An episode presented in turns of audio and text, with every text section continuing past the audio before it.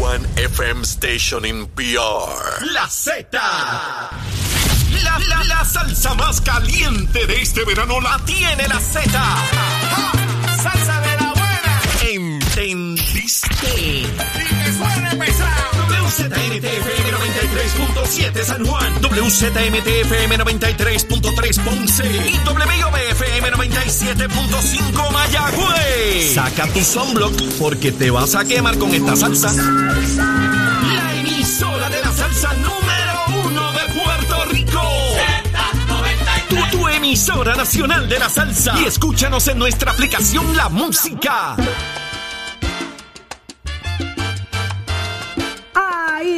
De esta forma arranca una nueva hora en Nación Z a través de Z93, 93.7 en San Juan, 93.3 en Ponce y 97.5 en Mayagüez.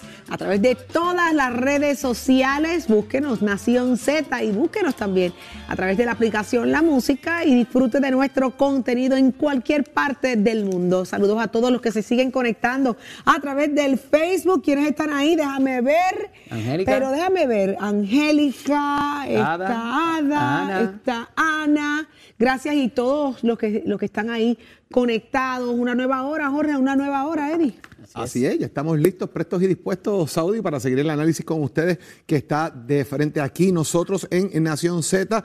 Por ahí viene el alcalde de San Sebastián. Así mismo es. Y vamos a hablar con él de todo lo que está pasando con este tema de la Junta, los municipios, el impacto que también tiene el presupuesto sobre los municipios de Puerto Rico. Así que quédese conectadito con nosotros. Una nueva hora que comienza hoy jueves 16 de junio del año 2022, repleta de información, de noticias, pero sobre todo del análisis que a ustedes les gusta. Levántate que el despertador te está velando y te agarra el tapón, Saudi Rivera. Ay, así mismo es. Pero, Jorge, tú Óyeme, tienes una. Eso una es así. Oye, Saudi, si tú estás buscando empleo, si la gente de Puerto Rico está buscando empleo, sepa usted que Genesis Security Services nuevamente tiene ahora aquí en el área de San Juan este próximo miércoles 22 de junio del 2022 en el Coliseo Roberto Clemente de las 9 de la mañana hasta las 3 de la tarde una feria de reclutamiento.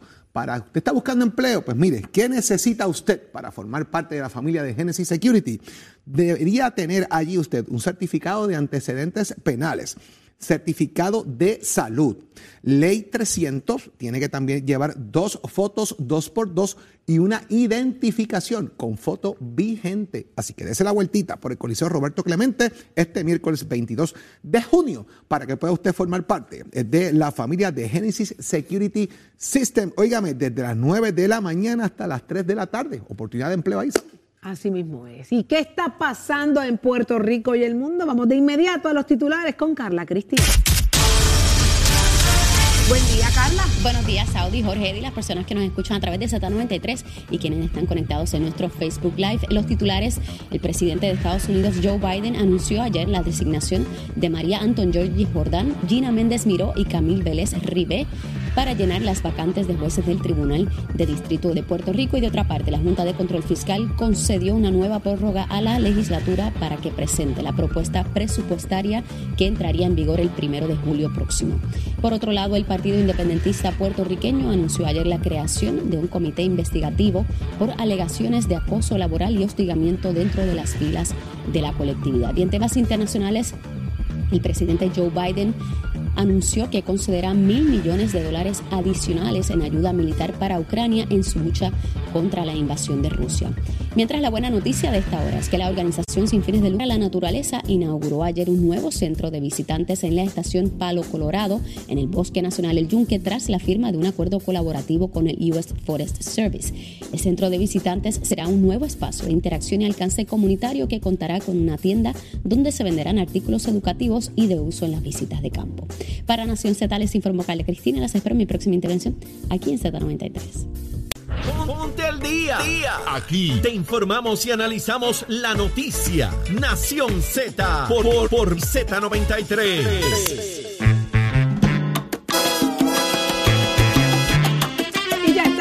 Regreso a Nación Nación Z y en vía telefónica tenemos nada más y nada menos que a Javier Jiménez, el alcalde de San Sebastián. Muy buenos días, alcalde. Buenos días, alcalde. Saludos, Saudi, saludos a todos los que nos escuchan en la mañana de hoy. Saludos. Qué bueno que esté con nosotros y vamos a temas de, de suma importancia para todos nosotros y de igual manera para cada uno de los municipios. Y es que estamos hablando de que el asunto de los fondos de equiparación siguen siendo el dolor de cabeza. La proyección es bien, bien poco alentadora. Alcalde, ¿cómo se proyecta este impacto allá en San Sebastián? Bueno, ha impactado básicamente a todos los municipios del país, pero no es un tema nuevo. Este tema se viene discutiendo desde que Puerto Rico se fue a quiebra. En el plan de ajuste fiscal y el plan de reorganización del gobierno, el gobernador Rosselló en aquella ocasión incluyó dentro de ese plan que le sometió a la Junta de Control Fiscal por petición de la Junta el que el fondo de equiparación, que era un fondo que proveía sobre 350 millones de dólares a los municipios, se fuera eliminando paulatinamente. Cuando llegó la, el huracán María, eh, ese periodo fue interrumpido. Todos los años le quitaban, nos quitaban en forma proporcional de ese fondo una cantidad. Cuando vino el huracán María se pospuso. Eh, por un año y subsiguientemente pues se activó. Y ya pues estamos cerca de que culmine ya para el año fiscal 2024-25. Así que no es un tema nuevo, pero sí perjudica pues básicamente a todos los municipios de, de nuestro país, especialmente a los municipios eh, medianos y pequeños, eh, que definitivamente pues eh, tienen eh, un impacto significativo de este de este fondo. Alcalde, eh, buen día. Lo que han dicho es que ponerle este tema a la Junta de Supervisión Fiscal es mentarle la madre a la Junta. Ellos, ellos no transan con el plan de, Bueno. con, con- con lo que es el plan, al fin y al cabo, y el efecto que este tiene detrimental en los municipios, que puede provocar de alguna manera la, la- la ausencia o carencia de brindar servicios. Bueno, yo te diría que sí, hay municipios que definitivamente dependen más de un 90% de este fondo de equiparación y gran parte de, la mayor parte de todos los municipios del país dependen en más de un 50% de, de ese fondo eh, de equiparación. Eh, pero es altamente sabido también que esto pues no es un tema nuevo y que eh, los alcaldes que llevan por lo menos dos términos o más eh, tenían que ir preparándose para lo que lo que venía eh, porque había una renuencia de parte de la Junta a que se tocara este tema. No empecé a eso, el gobierno le dejó y la Junta le dejó a los municipios una carga de alrededor de 445 millones que los municipios tenemos que pagarle anualmente en conjunto de gastos eh, y, operaciones que son del gobierno de Puerto Rico, incluyendo alrededor de 120 millones que nosotros le pagamos al gobierno estatal para el pago de la deuda estatal. No empecé a que negociaron la deuda, nunca tampoco hicieron ningún ajuste. Así que va a haber un impacto. Si los municipios, ese impacto ha sido atenuado por todos estos fondos federales que han llegado desde el huracán María, los terremotos y la pandemia, que a todos los municipios nos ha llegado pues una cantidad de fondos que no son recurrentes, pero fueron significativos. Pues entre ellos, eh, por ejemplo, no sé si te acuerdas una noticia eh, de hace par de meses atrás, donde FEMA nos proveía a los municipios, nos proveyó a los municipios hasta 5 millones de, de dólares en préstamos, y ese préstamo fue condonado por parte de FEMA. Igualmente a través de los fondos CARES o CARES, como le quieras llamar, eh, se pudo también subsanar la operación de todo el aparato de seguridad pública y nómina de seguridad pública de los municipios. El año pasado el gobernador Pierluisi también asignó a los municipios alrededor de 45 millones de dólares que se distribuyó en forma proporcional basada en tamaño de municipio. Los más pequeños recibían más que los más grandes eh, y eso pudo eh, paliar eh, la situación. Así que yo te diría, yo no, sé, ¿verdad? Que si algún municipio está pensando cerrar próximamente, pero yo puedo ver que hubo unos fondos que eran extraordinarios que no habían llegado anteriormente, llegaron, así que los municipios tuvieron que haber hecho provisión eh, Claro. para esta situación que tenemos. ¿verdad? Alcalde, Eddie López por acá, buenos días. Le pregunto, eh, en el fin de semana se mencionaron dos cosas. Se habló de un paro y se habló por parte de los alcaldes federados y, asociados y se habló también de una extensión de dos años para lo que es el fondo de equiparación que la Junta parecía estar conteste con eso. En estos últimos días parece que eso fue una propuesta que se llevó a la Junta pero que en ningún momento ellos avalaron o le dieron potencialidad. Ah, ¿Va a haber este paro eh, y qué va a pasar con esa propuesta de los dos años si ya se hizo Saliagua? Bueno, yo creo que esta aseveración del paro es una irresponsabilidad por parte de, cualquier funcionario público que haya pretendido o esté promulgando el que se paralice las funciones de nuestros gobiernos locales. Y es, y es una irresponsabilidad porque nosotros como gobiernos locales tenemos eh, una responsabilidad de día a día con servicios básicos que necesitan nuestra gente, incluyendo recogido de basura, mantenimiento de camino.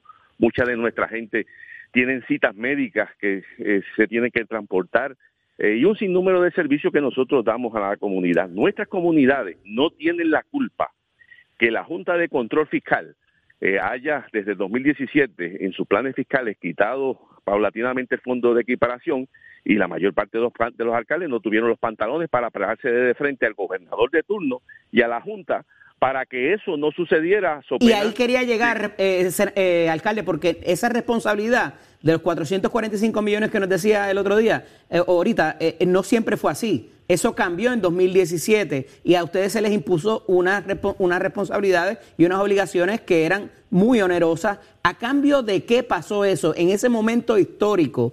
¿Por qué se dio ese cambio para y, y, por qué no se peleó tan vehementemente cuando se sabía que esto iba a pasar, verdad? El imponerle a ustedes las responsabilidades del PEGO, del plan vital y de todo lo demás sin fondo de equiparación. ¿Qué pasó ahí? E, exactamente, bueno, que todo el mundo eh, creía que el cuco no venía. Y entonces, como originalmente los municipios que recibieron el azote mayor fueron los municipios grandes, eh, cuando se empezó a eliminar el fondo de equiparación, pues muchos alcaldes optaron por el silencio y esperaban que hubiera un rescate que viniera de parte del gobierno y no empezaron a prepararse ni a levantar su voz con lo que estaba sucediendo. Referente a los 445 millones, ese conjunto viene eh, de hace mucho tiempo. Por, por ejemplo, eh, alrededor de 120 millones que nosotros pagamos de la deuda estatal, que no son deudas municipales. Correcto. Eso viene desde que básicamente se distribuyó lo que fueron los ingresos de propiedad mueble y inmueble de los municipios, que el gobierno se incautó de esa cantidad. Igualmente lo de la reforma, lo que nosotros aportamos a la operación de la tarjeta de salud, eso viene desde la época del gobernador Roselló. Eh, subsiguientemente era por una fórmula, subsiguientemente para la época de Aníbal Acevedo Vila se estableció una cantidad fija eh, y esa es la cantidad que estamos pagando actualmente. Y referente a lo que es el PayGo, cuando el gobernador García Padilla eh, estableció la insolvencia de los sistemas de retiro y no le buscó ninguna alternativa que no sea quitarle beneficio a los empleados, pues nos impuso a los municipios el repago del 100% de nuestras pensiones, no empecé a que los municipios habíamos cumplido cabalmente con la responsabilidad contributiva año tras año de, de lo que nos imponían eh, por retiro. Así que todo ese conjunto. Yo pienso que eso pasó después, pero no apremia el tiempo, alcalde. Este y el cambio se dio en 2017 cuando entró el gobernador Rosselló, y usted lo sabe, ¿verdad? Eh, de todas estas responsabilidades que antes estaban en manos del Estado y se le pasaron a los municipios, pero hablaremos de eso pronto. Sí, pero no, pero no es así, no es así. Eso vino, el gobernador Rosselló fue el que eh, eh, impuso o propuso dentro del plan fiscal el recorte a los municipios. Y eso fue por eh, requerimiento de la, Junta. Pero él lo avaló sin ningún tipo de reparo y sin ningún tipo de, de, consideración. Eso, ese, eso es un dato que es así. Y vuelvo te digo, es una irresponsabilidad llamar a un paro de alcalde cuando nuestros pueblos no tienen la culpa de toda esta situación que está pasando. No hay por qué un alcalde castigar a su pueblo por situaciones que han sido creadas por la mala comunicación y la mala fe de muchos sectores dentro del gobierno eh, federal a través de la Junta y dentro del gobierno estatal que a través de estos años han tratado de estrangular los municipios. Ahí está. Gracias, alcalde. Javier Jiménez, muchísimas gracias por haber estado con nosotros acá. Un abrazo y un beso a su señora esposa y a toda la gente linda de San Sebastián. Siempre con nosotros. Gracias por estar con nosotros. Jorge, ¿hay información? ¿Qué pasó? Acaba de salir Saudi, el presidente del Partido Popular Democrático, José Luis Dalmau, acaba de dar un mensaje por las redes sociales a todo el pueblo popular y al pueblo de Puerto Rico. Y el presidente del Partido Popular acaba de convocar a todo el pueblo popular a escoger una nueva junta de gobierno. Escuche bien lo que esto implica, que lo voy a explicar ahora y también el presidente del Partido Popular acaba de escoger que esa Junta de Gobierno también se vote por definir el Estado libre asociado. ¿Qué significa eso? José Luis Dalmau está pidiendo que la gente vote, los populares voten entre el él ha mejorado o la libre asociación. Abre el debate del estatus político. José Luis Dalmau en este momento eh, dentro del Partido Popular y también establece que para el próximo 14 de agosto se escoge una nueva junta de gobierno. ¿Qué significa eso? Que se abre la presidencia del Partido Popular. José Luis Dalmau ha adelantado que radicará nuevamente la candidatura a presidir el Partido Popular Democrático, pero que esto no significa que sea la candidatura a la gobernación. Dice que va a seguir la presidencia del Partido Popular, abre esa posición, de igual manera a que se escojan dentro del Partido Popular Democrático todos los miembros de la Junta de Gobierno, los miembros de distrito, los miembros por acumulación, presidente de jóvenes, damas, servidores públicos que también son parte de lo que representa la Junta de Gobierno del Partido Popular Democrático. Así que todo esto va a pasar el próximo 14 de agosto. Se abre la presidencia del Partido Popular Democrático, todas las posiciones del partido y lo más interesante, ir a una carrera entre la Libre Asociación o el ELA. Va a ser bien interesante esto que acaba de plantear José Luis Dalmau y, obviamente va a ser tema de análisis y debate, porque obviamente eh, el tema del estatus nunca, desde que yo recuerde, se le había dado la oportunidad a que el pueblo popular escogiera, más allá de un plebiscito, qué es lo que la Junta de Gobierno va a definir de cara al proceso, porque él, está fuera del juego ahora mismo. De momento escuché la musiquita de detención de un programa.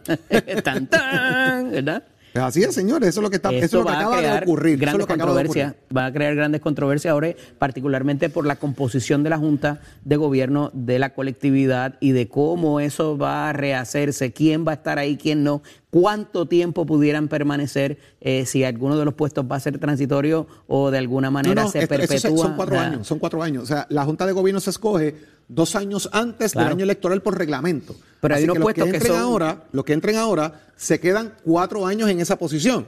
Independientemente, José Luis Dalmau sea candidato a gobernador o no, partiendo de esa premisa, ¿verdad? queda como expresidente, como quiera queda miembro de la Junta de Gobierno del Partido Popular, como expresidente del partido. Así que. Sí, eso va a seguir siendo así. Bueno, dentro de lo que está en el reglamento, los expresidentes van a seguir siendo así, Eddie. Lo de que acuerdo pasa a lo es, que está en el reglamento. Lo que ocurre querido amigo, que lo que está en discusión aquí es si los presidentes van a tener voto. Participación van a tener. Voto es lo que va a definir realmente si los expresidentes van a tener voto o no dentro de la Junta de Gobierno, que es parte de las enmiendas que se están eh, discutiendo o cocinando dentro del Partido Popular. ¿Y quiénes serán los aspirantes a la presidencia? Ese, pues ese, torna eso interesante. Hay que ver ahora. ahora hay que, ver qué va a pasar con eso. Ya hemos dicho que va otra vez. Ahora es que se sabe dónde, la, dónde el grillo tiene la manteca. Fíjate, es interesante. Se abren las compuertas. Dice José Luis Dalmau que aspiraría también. Que aspira a la presidencia, pero que eso no significa una aspiración a la gobernación, a la, gobernación del Partido Popular. Y obviamente esto va muy atado quizás a una propuesta que trajo Tatito Hernández de separar la presidencia de la candidatura. También como pasa en los partidos nacionales en los Estados Unidos. Que hay un chairman en vez de un presidente. No es necesariamente quien corre a la presidencia de los Estados Unidos.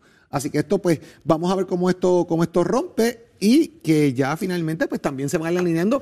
Fíjate, ahora en la Junta de Gobierno, Edicio, que estás planteando, como esto es una decisión de libre asocianistas versus ELA, ¿quiénes apoyan los libres asocianistas en la Junta de Gobierno? ¿Quiénes apoyarán los que están a favor de ELA? Y cómo se comienzan a confeccionar las planchas políticas dentro del Partido Popular atado al tema del estatus político. Y el asunto de si ese él ha mejorado es dentro o fuera de la cláusula territorial. Bueno, va a ser una controversia bastante. Si, se dejan llevar por lo que está escrito, por la definición y lo que está planteado en lo que es el programa de gobierno aprobado de la enmienda Vizcarrondo en Ponce tiene que estar fuera de la cláusula territorial eh, y, eh, eh, de los Estados Unidos del Congreso y bajo los, los plenarios del Congreso de los Estados Unidos. Esto va a ser una gran discusión, ¿sabes? que el tostón ahora está dentro del Partido Popular, señores, el, tostón de estatus. José Luis del Mao dijo, no, no, no, no, óyeme, pero hace todo el sentido del mundo. es un asunto que tenía que resolverse dentro de la Casa del Partido Popular, como la lucha que lleva el PNP por la estadidad. Así que tiene que crear los mecanismos y tomar las decisiones y, tengo que reconocerle algo del Mao, lo está haciendo diferente. Qué bien. usualmente la definición sale de adentro para afuera.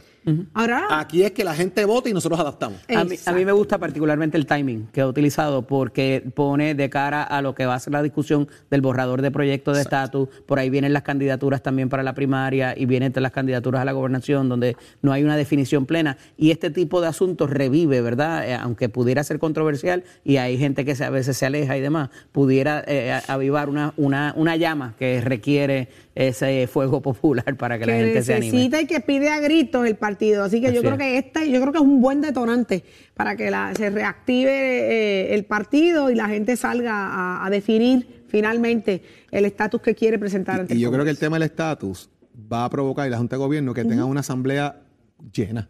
Sí. Porque fíjate, si hacían bien. esto sin ningún atractivo, Saudí iban a ir cuatro gatos allí. Sí. Es la verdad. Esto activó, Ah, el ahora, partido. el, tú traes el tema del estatus, que hayan elecciones, la gente empieza a mover sus tropas en los pueblos. Entonces, cuando convoquen esta asamblea o, o lo que fueran a convocar, ¿verdad? Para esa fecha, entonces van a tener el lugar Tienes que que decidan. participar a tener porque te juegas la vida. Popular que no participe, que no se queje después. Eso- eso es Aquí, que a como acaba de decir Eddie, se están Sí. jugando la vida que a y el futuro. Así que enhorabuena para, para el partido. Vamos a que, ver. Que echen, echen adelante y, y definan finalmente una buena jugada de parte de, de José Luis Dalmao. Pero mira, ya tenemos en línea telefónica a Yandia Pérez. Ella es la vicepresidenta de la Asociación de Industriales que están de convención. Muy buenos días, Yandia. Buenos días, vicepresidenta. Hola, bueno, sí, buenos días, ¿cómo están? Saludos a todos los que nos escuchan. Contenta de que esté con nosotros acá en Nación Z y cuéntenos qué va a estar pasando, qué se va a estar llevando a cabo en esta convención. Pues mira, gracias por, por darme la oportunidad de compartir esta importante información. Nosotros tenemos nuestra convención anual de la Asociación de Industriales eh, la próxima semana a partir del 22 al 26 de junio en el Winham Omar. Y lo más importante de todo esto es qué es lo que vamos a hacer allí. Eh, le vamos a tener como tema eh, Unleashing the Power of Prosperity. En español, desatando el poder de la prosperidad. ¿Y por qué ese tema? Estamos en un momento bien importante en Puerto Rico, ¿verdad? Donde ya se pautó el que eh, dejamos atrás todo el problema de, de lo que estaba pasando con la deuda y tenemos este esperanzas de que moviéndonos hacia adelante, ¿verdad? Este plan que se ha desarrollado este, deje atrás la quiebra. Así que nosotros entendemos que parte de ese proceso que tiene que venir para Puerto Rico para eh, ¿verdad? adelantarnos y tener una economía sustentable eh, que no nos vuelva a traer eh, a esa situación es el que el verdad este el ciudadano y el sector privado también sea parte de la gestión para verdad que nos encaminemos todos, además de que el, go- el gobierno sea un facilitador para esto. Así que los temas que vamos a estar cubriendo son todos relacionados a la importancia, ¿verdad?, de qué tenemos que hacer como país para asegurarnos de que eh, moviéndonos hacia adelante eh, fortalecemos nuestra infraestructura, nuestros procesos, nos modernizamos, este, y más que nada trabajamos unidos para el futuro de Puerto Rico. Qué bueno, y esto se va a estar celebrando del 22 al 26 de junio, así que tenemos que felicitarlos a todos, a la Asociación de Industriales, enhorabuena, y que cosas maravillosas surjan desde allí. Súper, sí. A cualquier persona que esté interesado en ver la agenda, participar, pueden ir a nuestra página industrialespr.org. Ahí está. Allí está la agenda, se pueden registrar en línea. Están a tiempo. Y si no, Están a tiempo, están a Qué tiempo. bien. No, también nos pueden llamar al 787-758-7700. Los exhorto a todos a que, ¿verdad?, este, den una miradita a esa agenda y nos acompañen porque vamos a tener unos invitados espectaculares internacionales como locales, así que no se pueden perder nuestra convención. Muchísimas gracias, Yandia Pérez, por estar con nosotros acá en Nación Z, siempre a su orden.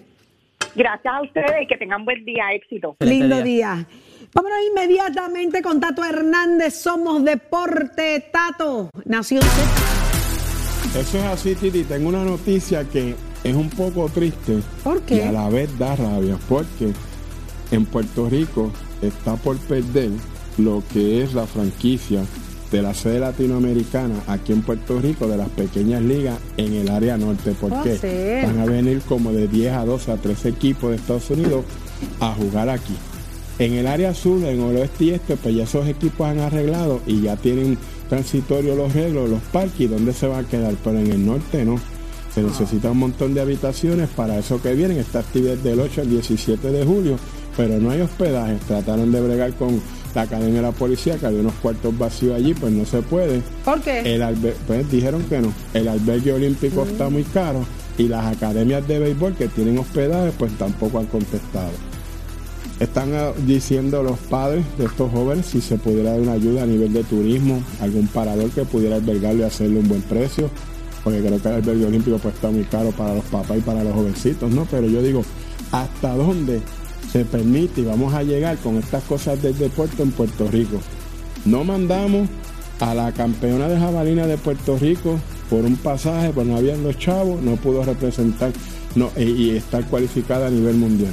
Ahora vienen las pequeñas ligas, no hay donde hospedarlo y nadie ha dicho, pues mira, aquí hay estos chavitos, vamos a ayudarlos. Porque si fuera por otra cosa del gobierno aparece. Entonces por eso ya a veces digo, ¿dónde está la dejadez? ¿Por qué pasan estas cosas? Y más si me con nuestros niños, ¿me entiendes? Pero no sé qué pasa, todas estas cosas a una vez las ganas que le dan es de decir unas cuantas palabrotas, pero pues por aquí no se puede, pero yo creo que esto lo deben arreglar y estamos a tiempo. Esto ya es para el próximo mes, del 8 al 17, y se deben de buscar unas ayudas para que estos jóvenes pues puedan jugar. O ponerse en conjunto los alcaldes de par de pueblo. Mira, pues hospédame tres aquí, diez acá, doce allá, pero vamos a ver qué arreglo se puede llegar y estamos, estamos pendientes de eso. Usted se entra aquí en Nación Z, donde nace la noticia deportiva. Que tenga un buen día. Achero, it me friend. Jorge Suárez. La fiscalización y el análisis de tus mañanas de lo que ocurre en y fuera de Puerto Rico comienza aquí en Nación Z. Saudi Rivera. La verdad con un análisis serio y responsable. Y Eddie López. Levántate que el despertador te está velando y te agarra el tapón. Nación Z por Z93. Mejor combinación que van a escuchar en estos sintonía de. Nación Z a través de Z93. ¿Qué está pasando en Puerto Rico y el mundo? Adelante con los titulares, Carla Cristina. Buenos días, Saudi, Jorge y las personas que nos ven a través de nuestro Facebook Live y quienes nos escuchan a través de Z93. En los titulares, el secretario del Departamento de Educación, Eliezer Ramos Párez, adelantó que los maestros podrían ver en una próxima nómina los primeros pagos correspondientes a la carrera magisterial. Por su parte, varios representantes presentaron una serie de medidas para crear un plan de trabajo a distancia que permita a los servidores públicos utilizar libre de costo y por un periodo de 120 días todas las facilidades de transportación colectivo que administra el gobierno. En otros temas, la Asociación de Industriales se opuso ayer a un proyecto de ley que propone para el sector privado ampliar la licencia de maternidad, reconocer la licencia de maternidad subrogada y crear la licencia de paternidad. Y en temas internacionales, la Reserva Federal de Estados Unidos aumentó ayer su tasa de interés referencial en tres cuartos de punto, su mayor aumento desde 1994 con el fin de combatir una inflación que ha resultado ser más persistente de lo esperado. Y la buena noticia de esta hora es que la organización sin fines de lucro para la naturaleza inauguró ayer un nuevo centro de visitantes en la estación Palo Colorado en el Bosque Nacional El Yunque tras la firma de un acuerdo colaborativo con el Servicio Forestal de Estados Unidos. El centro de visitantes será un nuevo espacio de interacción y alcance comunitario. Y en una noticia de última hora, el presidente del Partido Popular Democrático, José Luis Dalmau, anunció hoy una convocatoria a los electores afiliados a la PAVA para que el próximo 14 de agosto voten para elegir una nueva Junta de Gobierno, incluyendo la presidencia de la colectividad. El también presidente del Senado informó que los populares deberán escoger además entre un nuevo modelo del Estado Libre Asociado o la Libre Asociación. Para Nación Z les informó Carla Cristina. Les espero mi próxima intervención aquí en Z93. Somos du- du- duros en entrevistas y análisis. Nación Z. Nación Z. Por el app, la música y la Z.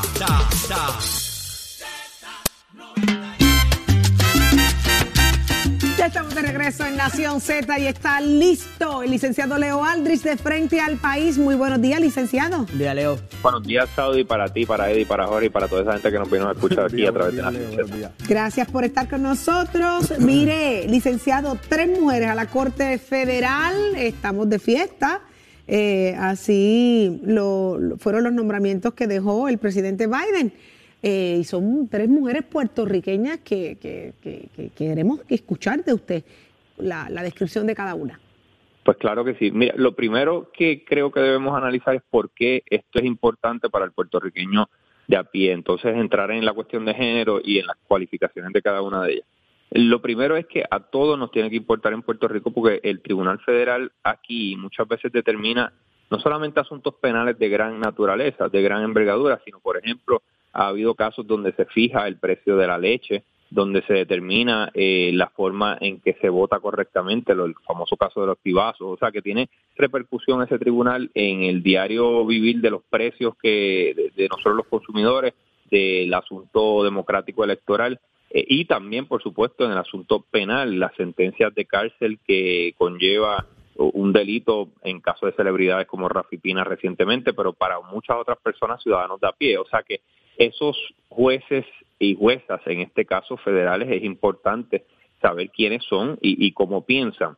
Eh, y por eso es la importancia de, de, esta noticia. En, en segundo término, eh, debemos tomar en consideración lo que, lo que tú mencionas, Saudi, que son tres mujeres y creo que eso es una noticia feliz porque el bueno porque en las escuelas de derecho vemos que cada día son más la proporción, es más la proporción de mujeres que son estudiantes de derecho y que por ende se convierten en abogadas. Por mucho tiempo ustedes saben que esta profesión legal fue dominada por hombres, casi en su totalidad, hasta hace dos décadas quizás era dominada principalmente por hombres y era era raro ver eh, ese nivel de jurista eh, llegar una mujer. Y ahora son tres que envía como nominadas el, presidente Biden, ahora tienen que ser confirmadas por el Senado. Va a ver si es que son confirmadas y deben ser confirmadas las tres. Va a haber una composición en el Tribunal Federal en Puerto Rico donde va a haber eh, cinco, cinco mujeres en total.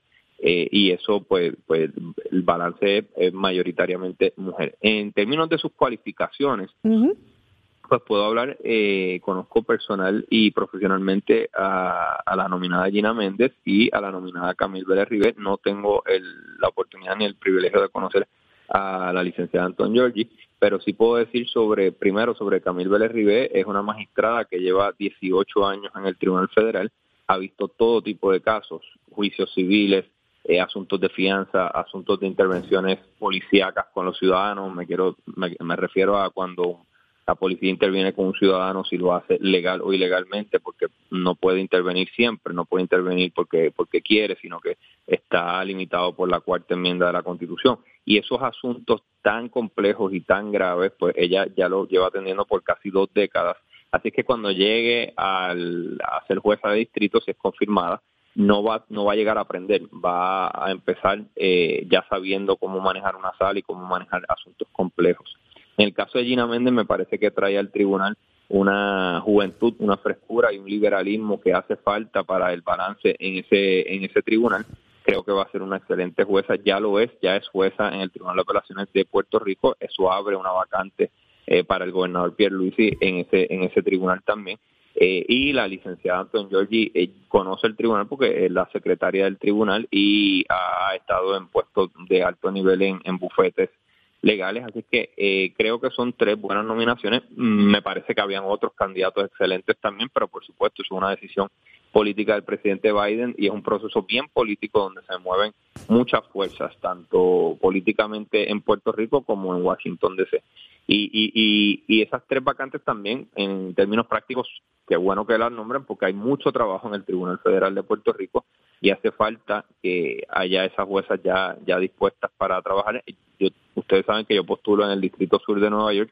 Allí, con la misma población, hay eh, casi el triple, cuádruple de jueces. Así es que eh, es importante que ya se pongan eh, esas vacantes a, que sean llenadas. Leo, Leo, Leo. Vamos a, hablar en plata, vamos a hablar en plata. Tenemos un midterm election encima, un Senado que no es de mayoría demócrata tampoco. Las nominadas son del presidente Biden. Necesitan allí unos votitos republicanos para poder aprobar. Ahora sí que se ponen los patines.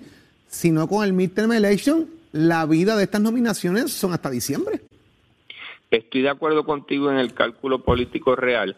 Sin embargo, eh, hay una distinción entre estas nominaciones y, por ejemplo, la del juez Elpi al primer circuito de apelaciones, porque mientras más alto es la jerarquía del tribunal, más político se convierte el proceso de confirmación. Cuando son jueces de distrito, por lo general, si tienen cualificaciones, como es el caso de estas tres eh, nominadas. que las tienen y son excelentes las tres. Correcto. Eh, creo que no va a haber mucha discusión en términos eh, políticos, porque pongamos el ejemplo de El PIS. El PIS fue confirmado, eh, me parece que 98 a 0 cuando fue juez de distrito en Puerto Rico y después cuando es juez del primer circuito de apelaciones la, la dividido mucho más cercanamente, creo que fue 55 a 45, algo, algo por el estilo. En el caso de Jackson, la más reciente jueza del Tribunal Supremo de Estados Unidos, al, al circuito de apelaciones fue nombrada bastante holgadamente, pero para el Supremo fue por un mínimo margen. Así es que mientras más alta es la jerarquía del tribunal, más, más eh, riña se forma. Eh, y como este es el, tribunal de distrito, me parece que no va a haber esas riñas acostumbradas eh, en la política para asuntos jurídicos. y creo que van a ser antes de esa fecha importantísima que tú mencionas, antes de esa fecha yo creo que deben ser confirmadas. Leo, corrígeme si me equivoco, pero aquí se trata de la vacante de Casella, de Gelpi y de Fusté, que no se habían llenado de Carmen Consuelo Cerezo que se retiró, del juez Sosa que se fue para juez senior, y del juez Gelpi que fue ascendido al primer circuito de apelaciones. ¿Veremos un activismo como eh, en su día fue el de Torruella y Gelpi en alguna de estas tres figuras?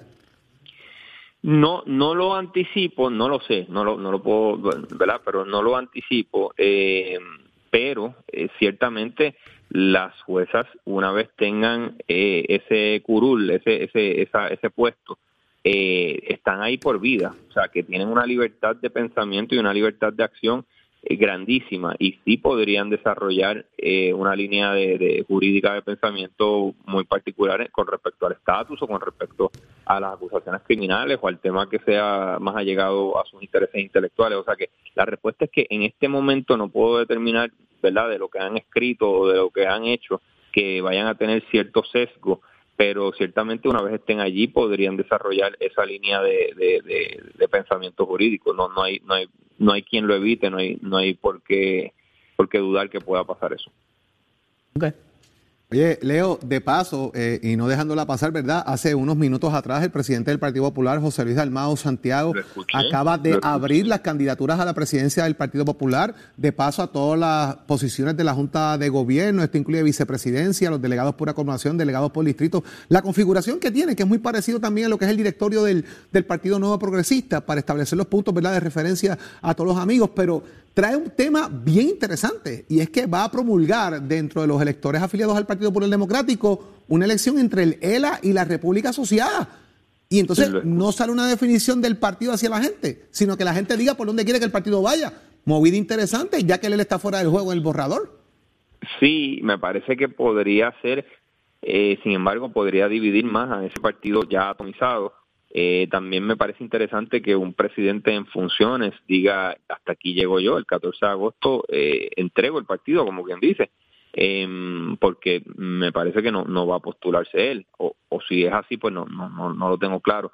Pero eh, quizás fue movimientos internos que le dijeron, ya, senador Dalmao, ya es hora de entregar este partido, lleva dos años al poder, ha hecho una labor, buena, mala o regular, que es la que los populares determinarán, pero ese asunto que tú traes también ideológico, mm, me parece que es quizás es necesario, pero puede ser riesgoso porque el Partido Popular Democrático, que siempre ha sido, ¿verdad? Ellos lo han denominado la casa grande donde todo el mundo cabe, sea un independentista o PNP light este, o, cualquier tendencia, pues si van a ceñirse ortodoxamente a una definición eh, política de estatus, eh, podría limitar más aún su alcance. Eh, creo que quizás es necesario, ¿verdad? Ir definiéndose, pero puede traer unos riesgos para la colectividad a mediano y largo plazo. Interesante. Oye, eh, eh, yo creo que pusieron a correr a los populares, de verdad, de, licenciados. Ahora le toca la responsabilidad a, la colectividad de darse cita en ese lugar. Y creo que sí, creo, creo coincido contigo, Saudi, pero quizás es, necesario porque la, inercia no es buena nunca y que, y que se y que se tenga que escoger entre realidades que están sucediendo. Hay un proyecto, un anteproyecto en el Congreso, no hubo mucha participación del Partido Popular, lo que hubo fueron eh, populares o expopulares silvestremente, Rafael Cox Salomar, Aníbal Acevedo Vilá, trabajando ese asunto por interés y por, y por sapiencia política e intelectual. Eh, y, el partido como institución quedó relegado. Yo creo que esto es un poco de catch up. Esto es bien importante porque esto es bien importante porque José Luis Dalmao en el, en el anuncio que hace dice que nuevamente está disponible para la presidencia del Partido Popular. O sea, yo acabo aquí, pero sigo. O sea, está abriendo la presidencia con él como candidato, número uno, y número dos. Y, es así, Jorge. Es un atractivo, es, un atractivo para el partido que haga este tipo de evento ahora, porque si es una asamblea de medio término sin ningún atractivo, le van cuatro gatos. Ahora, no, es una asamblea con estatus, que eso es que el avispero, y con tema de elecciones, que a los populares y a todo el mundo le encanta votar en este país, pues te llena una asamblea allí, te la llena. De acuerdo, Jorge, con tu análisis, y además que el 14 de agosto, o sea, eh, eh, eh, si él, si José Luis Dalmao, voluntariamente dice, yo estoy poniendo la presidencia a disposición del partido y votan por él, y él es electo, va a salir muy fortalecido, nadie va a poder decir que, que es temporero, que está ahí por carambola, va a decir, espérate, los populares me refrendaron en el poder cuando yo voluntaria voluntaria y, y- y democráticamente abrí esa presidencia al, al partido. Así que creo que si en efecto revalida, va a salir mucho más fortalecido como líder y muchas de las críticas contra él, internas y externas, van a, van a menguar. Y habrán muchos candidatos, muchos aspirantes a la presidencia.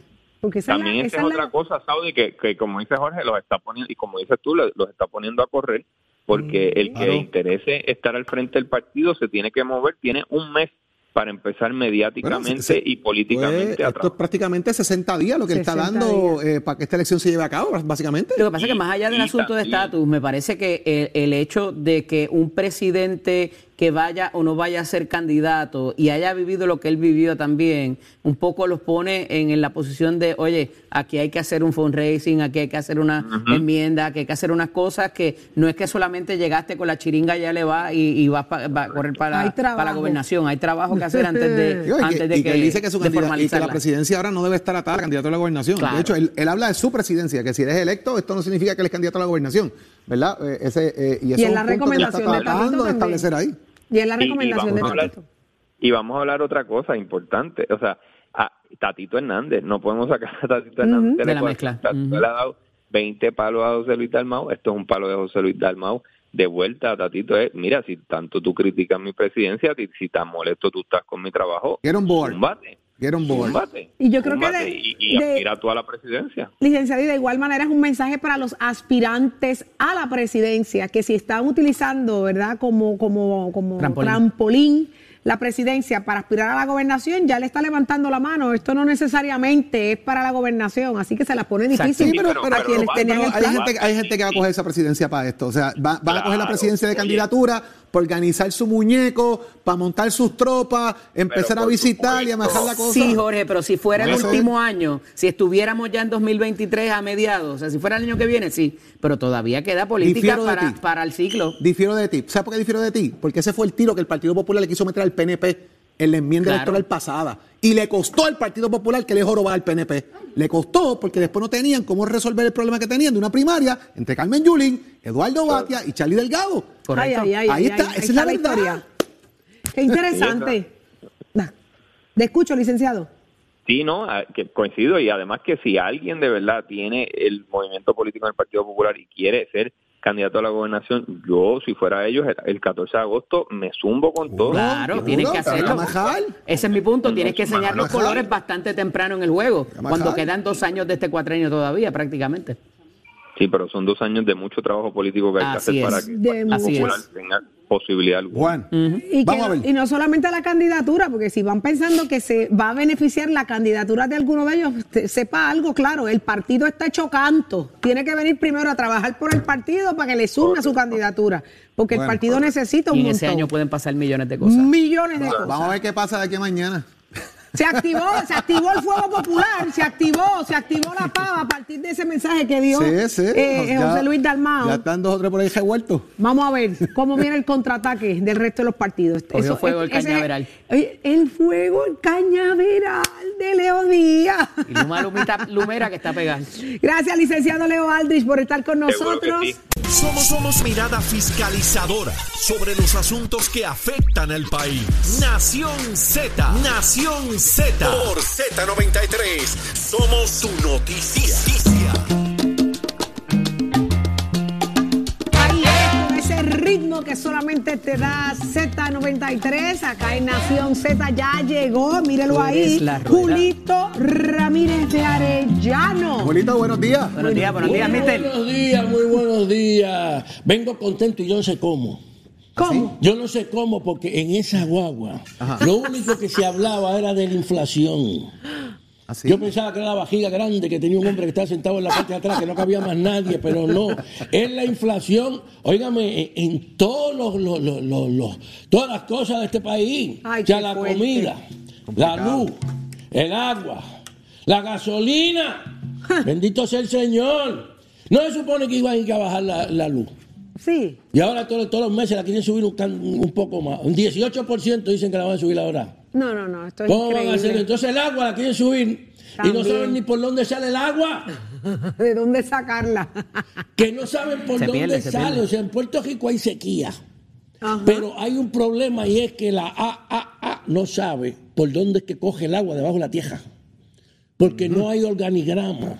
Eso fue lo que yo ¿no? estuve Y, y, oyendo. la- y- y el- el imagino el 60%. reguero de tubos oxidados que hay allí metidos por todas las esquinas también. ¿Entiendes? Entonces, ¿cómo? Fíjense, ¿sabe que Puerto Rico es el país con mayor cantidad de agua en precipitación por metro cuadrado en el mundo?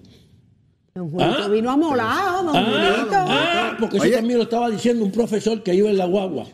Así. Un, pro- sí, un profesor que todos los días se va desde Vega Alta hasta San Juan en la guagua. Mira qué y estaba comentando eso y yo lo oí clarito y yo dije, bendito sea el Señor. Julito, mira, si quieres un, si quieres un part-time, cuando Carla no venga, viene y das noticias por ella porque está, está medio informado. Es que, oye, es que no sé, uno no puede aprender nada más, más allá de lo que se aprende en la guagua, en el, en el, en el asunto ese de que, que lo lleven a uno de un lado al otro, con mucha gente, porque la gente empieza a discutir de un lado a otro y ahí es que se conoce cuál es la realidad. Oiga, sentir. entonces, este, eh, eh, eh, la cuestión de la comida.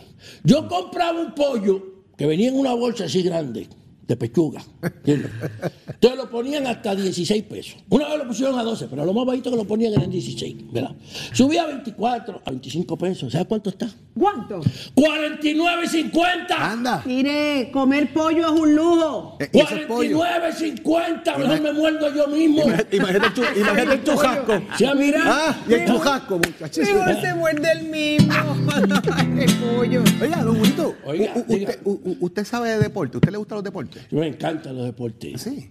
Ah, sí, sí, pero, pero que quiero decirle algo de los deportes bien importante. Pero antes de eso, quiero decirle que allá en Monero este fin de semana Ah, eso ¿qué está espectacular. Antes, el vamos. sábado es el cumpleaños de eh, doña eh, Zoraida Santiago. Zoraida Santiago, la cantautora nacional. Oiga, y, aquello ya casi no cabe la gente. Tiene que llamar al 787-627-0211 para hacer su reservación, porque aquello está lleno para Qué disfrutar, brutal. que cumple 70 años. Doña Zoraida 70 también que se ve. Y el domingo es la Bohemia y Bellonera, con el grupo Mapelle, con Aníbal Ayala, el Bohemio Mayor, y don Carlos Esteban, que también va a cantar. Pero ese yo muchacho va a cantar. Sí, sí, sí, y yo también me voy a colar. Eh. Y voy a hacer algunos de esos temas que estaba haciendo aquí. Ah, Hoy tengo muy bien, muy Sí, bien. sí, mire, Eso está bueno. eso es desde la una de la tarde. Va a haber abrazos y besos allí que ni botándolo se acaban. Mire, este, eh, dentro de tanta cosa tan triste, ¿verdad? Eh, eh, recordar a dos personas tan importantes que han hecho tanto por Puerto Rico es importante Entonces, para uno tener cierta alegría también entre lo que está Seguro, pasando. importante. Y es que conocer a doña Mónica Puig y a don eh, JJ, José Juan Barea, está. ah, que se acaban de retirar. Y esos muchachos los han hecho vivir a uno cosas tan hermosas, tan bonitas. Ah, ondeando la bandera de Puerto Rico, que yo hice una décima para Ahí está. Toma. cada uno jovencito luchó por cumplir su sueño y puso siempre su empeño delante del ay bendito. ¡Epa! Fueron poquito a poquito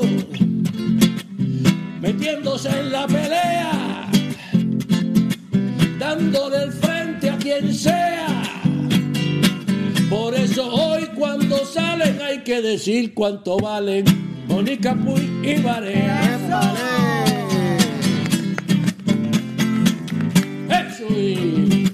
Siempre dijeron presente para jugar por el país, por eso son dos coquis adorados por su gente. Los dos tienen sangre ardiente, saben hacer su tarea, pues quieren